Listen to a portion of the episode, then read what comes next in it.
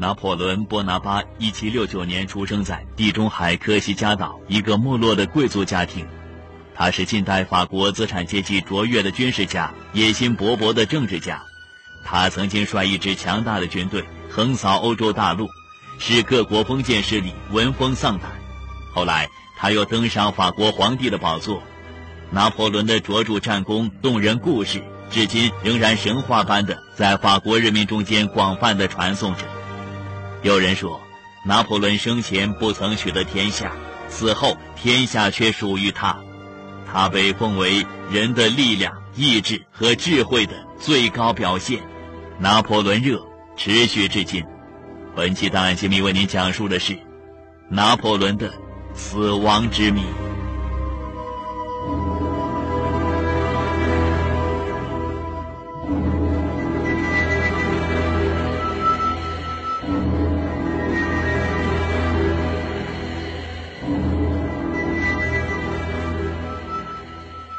自从拿破仑1821年逝世之后，一百多年当中，他的秘密永远揭不完。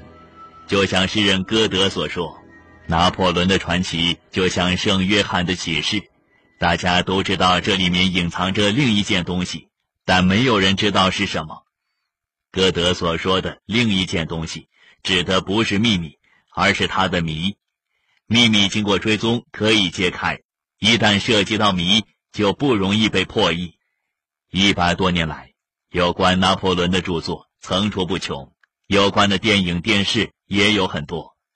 前些年，法国一家电影制片厂计划拍一部有关拿破仑的电影，准备集资竟然达到两亿六千万法郎之多。德国、意大利、西班牙、英国、匈牙利等国家都参与了投资。一百多年来，西方世界有关他的电影、书籍、传记。雕塑、绘画和散见于报章杂志的文字数不胜数，所有这一切旨在将拿破仑的谜团揭开。但是揭来揭去，结果是作家增加了，书籍增加了，可是谜团还在那里，也许永远揭不开。曾经轰动一时的新闻，悬而未决的事件，人物背后的人物。这里的故事并不简单。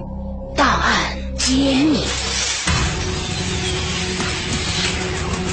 请收听环球资讯档案揭秘。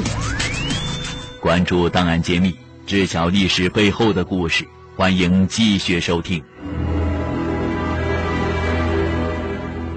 一八一五年滑铁卢一战，法军死伤两万五千人，被俘虏八千人。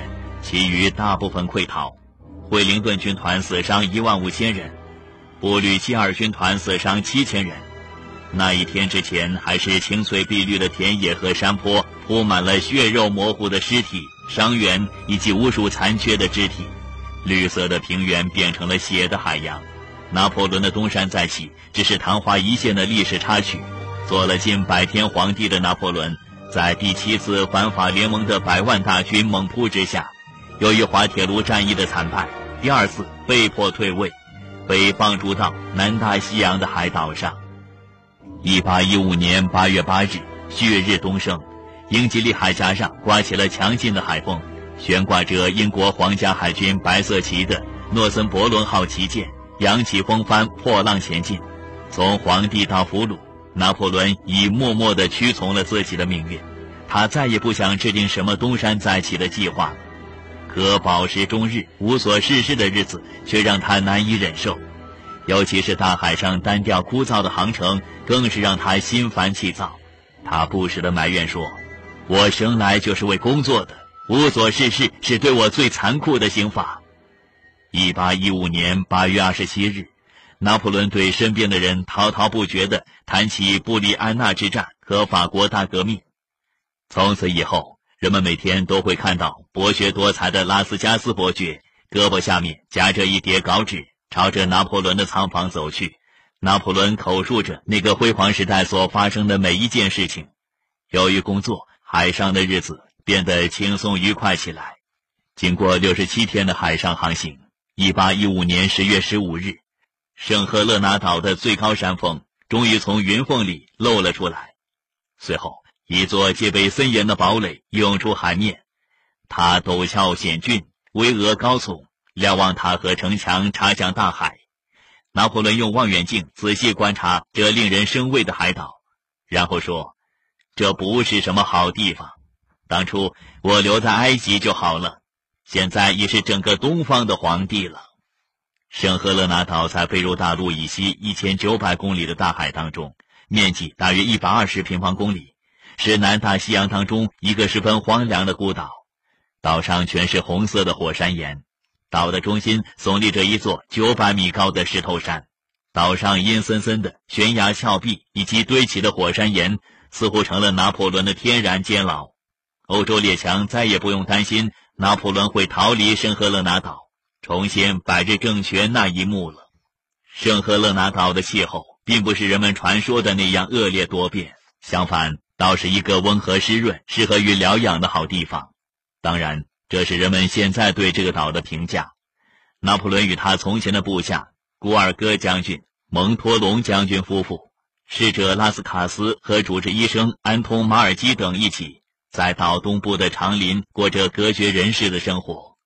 英国由于曾经在厄尔巴岛吃过苦头，这次为了严格管制这位英雄，任命了一位以勇猛闻名的赫德森洛为新总督。并且严令他绝不能放松对拿破仑的监视。赫德森洛遵照上级的命令，对拿破仑严加防范。两个警卫不分昼夜、形影不离地陪伴着他，这使得拿破仑很为恼火。英国非常害怕这个矮小的普罗米修斯挣脱枷锁，重返欧洲。拿破仑虽然说被打败，但是他的声望就是路易十八也无法与之相比。假如他逃出了圣赫勒拿岛，再次踏上法国的土地，不言而喻，整个欧洲将为之震动。只要拿破仑还活在世上，这种不安宁的因素就不会消失。晚上九点之后，拿破仑就不得擅离房屋，不凭口令，任何人不得随便进出。岛上每个登陆地点，甚至类似登陆地点，都设有哨兵，连通向海面的每一条羊肠小道上都布置着岗哨。在海岛附近的海域。有两艘英国战舰不断的巡游着，一个习惯于指挥千军万马驰骋疆场的人，突然间被囚禁在这个远离大陆和世人的荒岛上，在英国总督吹毛求疵的监督下生活，其精神上的折磨和痛苦可想而知。拿破仑不甘心顺从英国人给他的种种限制，更不愿意忍受孤独寂寞、无所事事的囚徒生活，他经常歇斯底里的大叫。海岛阴森恐怖，令人毛骨悚然。我们像被关在监狱里，我们应当大声疾呼，进行控诉。从1815年到1821年间，拿破仑多次向英国政府提出抗议，但是英国内阁佯装不知，避免答复。为了打发孤寂无聊的时光，拿破仑和小女孩一起做游戏，和园丁们一起修剪花木。他大量的读书、骑马、与人交谈。口述自己的历史，他的才智在衰退，意志在消沉，精神受到压抑，心理上的毁灭加上胃部的病变，使他的健康每况愈下。曾经轰动一时的新闻，悬而未决的事件，人物背后的人物，这里的故事并不简单。大案揭秘。